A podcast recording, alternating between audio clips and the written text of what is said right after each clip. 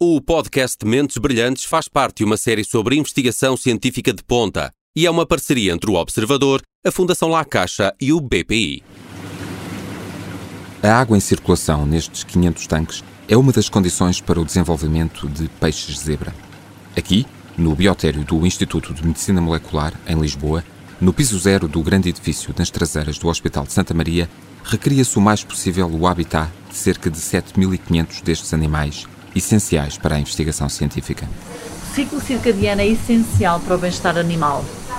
E não só dormem, como a luz no nosso biotério tem um fade out.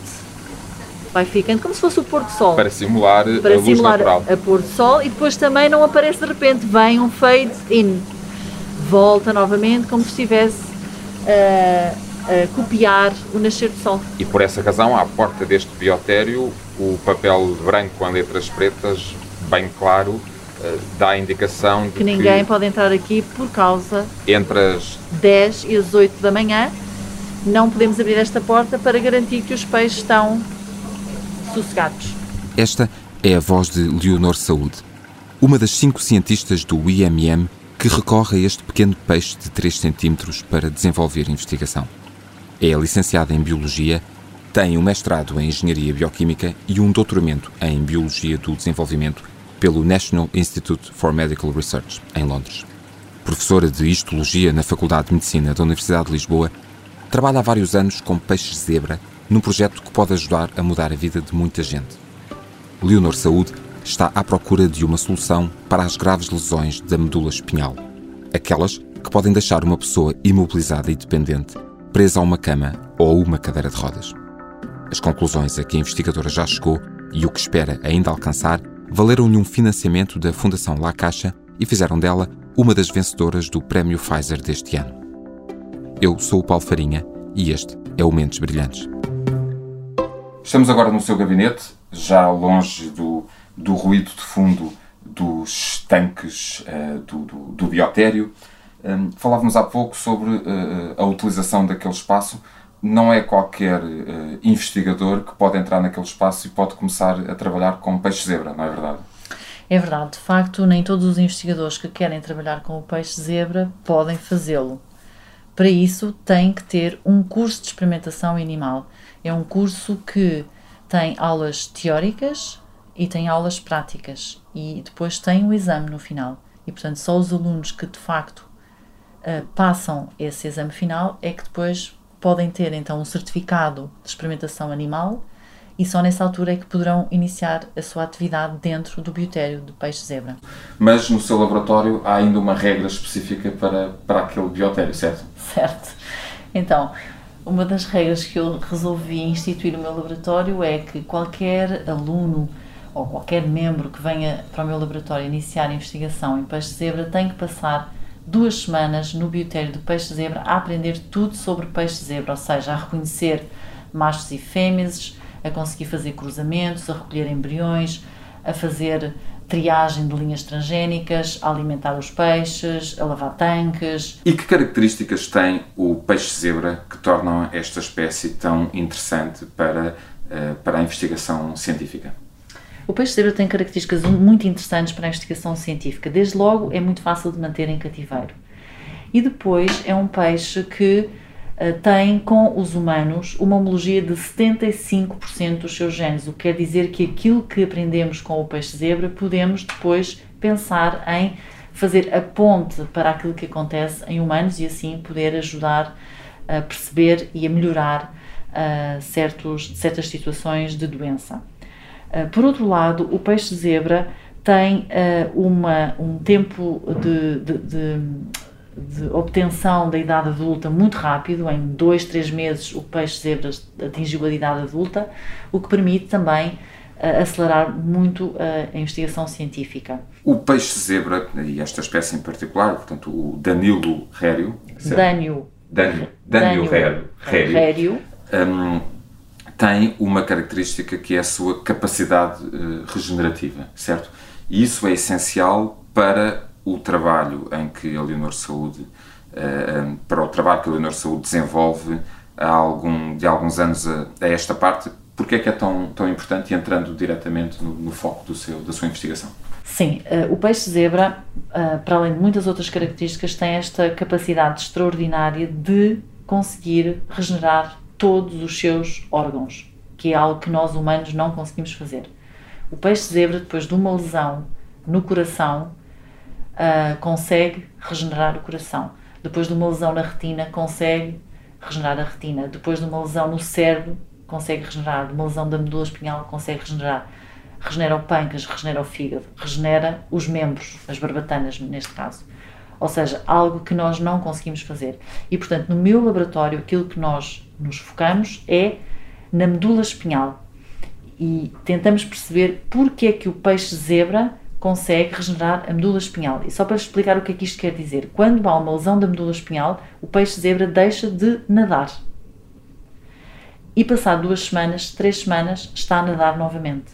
Isto é algo que nós, humanos, não conseguimos fazer. Quando nós temos uma lesão da medula espinhal, no limite, podemos ficar tetraplégicos. E isso é uma situação da qual nós não vamos hum, recuperar.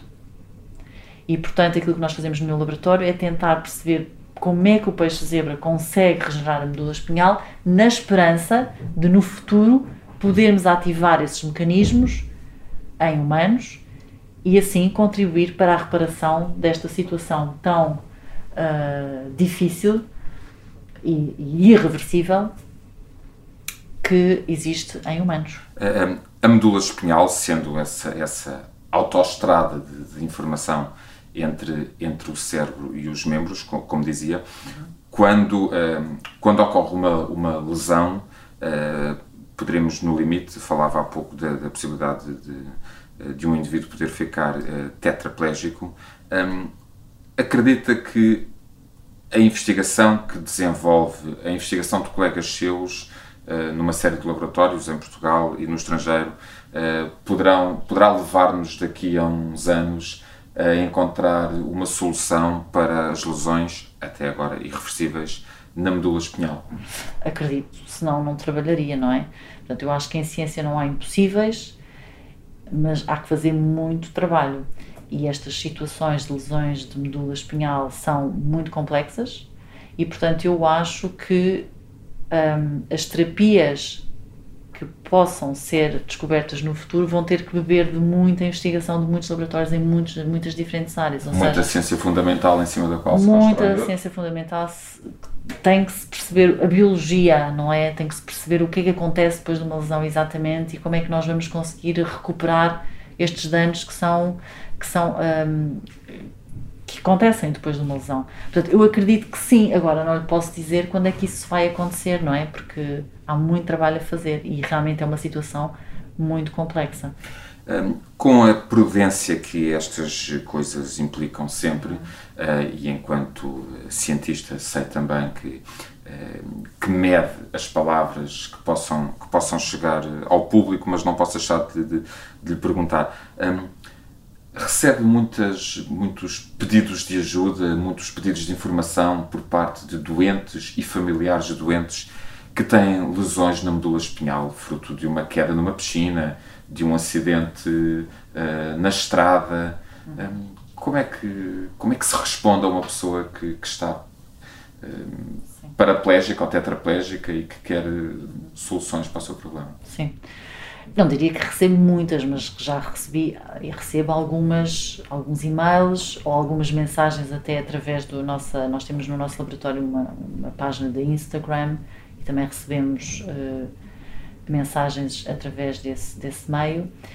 E eu tento, tento não, respondo sempre.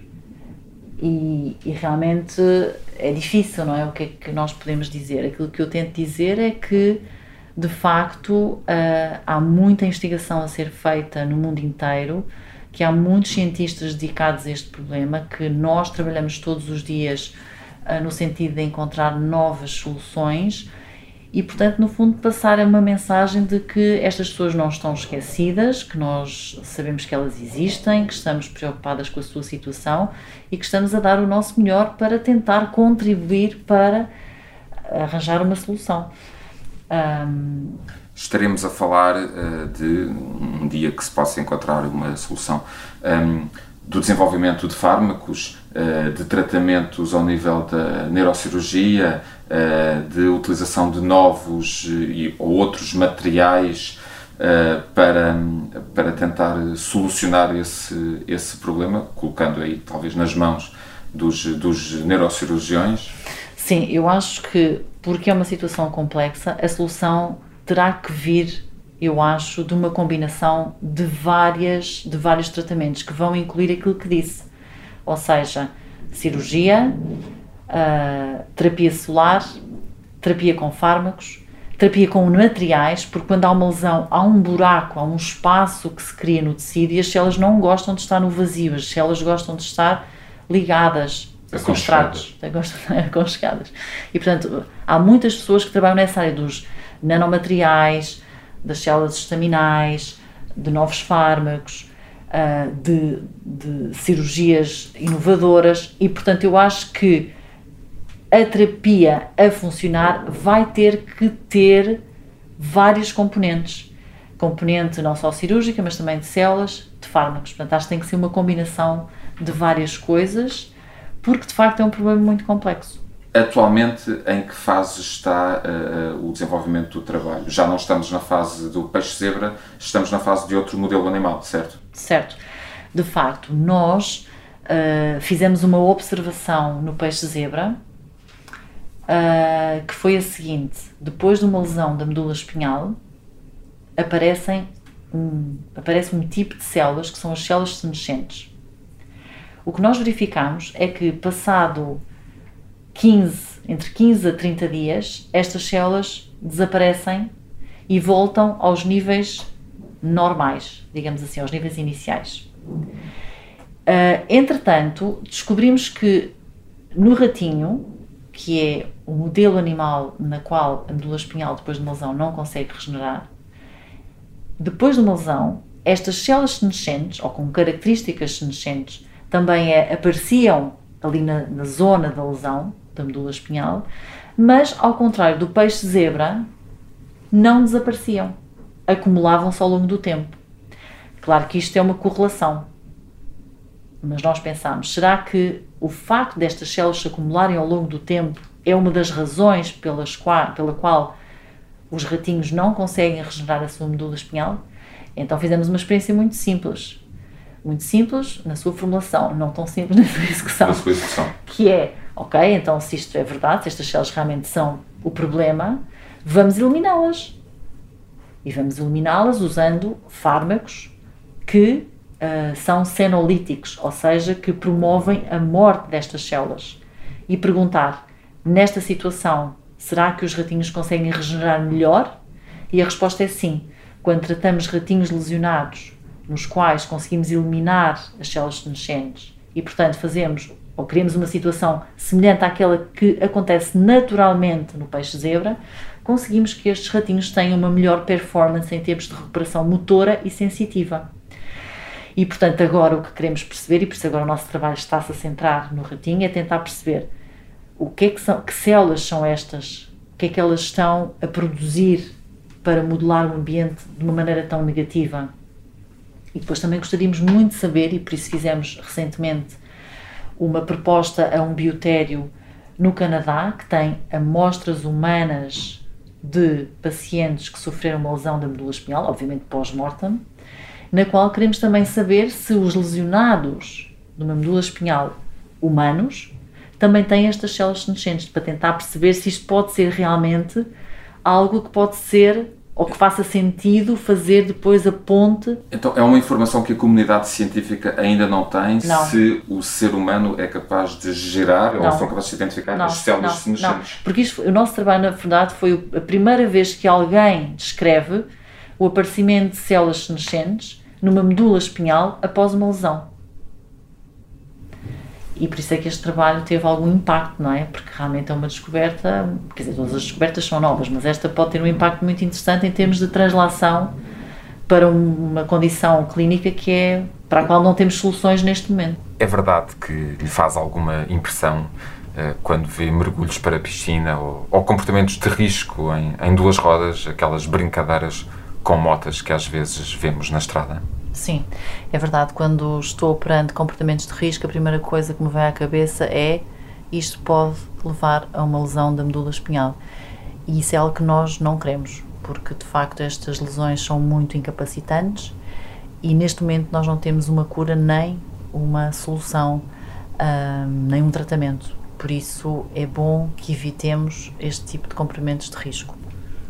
Quando falamos de recuperação de lesões na medula espinhal, eh, podemos não falar necessariamente na recuperação da, da mobilidade total, de voltar a andar, mas a recuperação de alguma autonomia pode ser um, um grande passo para, para doentes que, estão, que, que não a têm, não é verdade?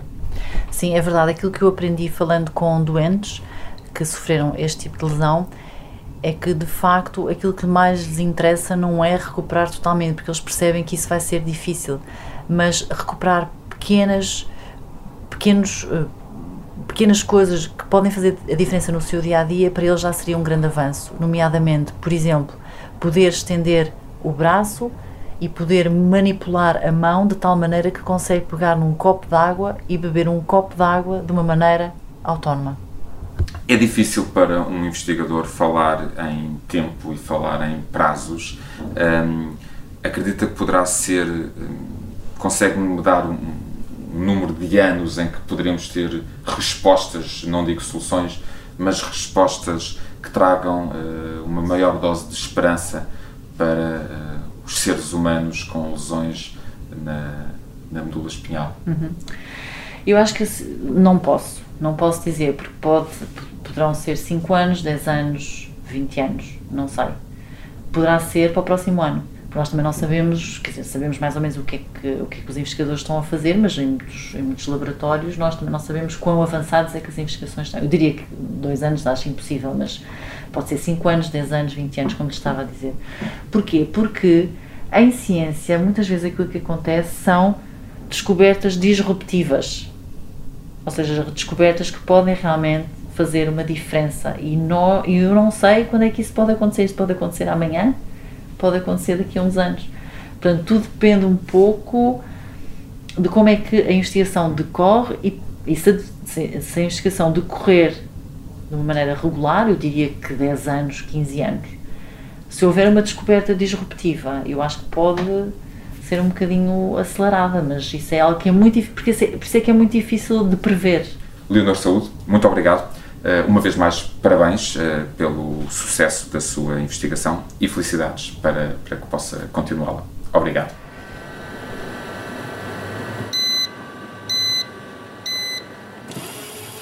Este é o som de uma centrifugadora no laboratório. Neste caso, a desagregar o tecido de medulas extraídas de peixe-zebra. No fim daquelas rotações, a suspensão celular que dali vai resultar servirá para continuar a investigação do grupo de Leonor Saúde na esperança de encontrarem uma solução para as lesões da medula espinhal. Eu sou o Paulo Farinha e este foi o Mentes Brilhantes. Na próxima semana vou conversar com o investigador Rui Castro sobre obesidade, essa epidemia silenciosa do século XXI.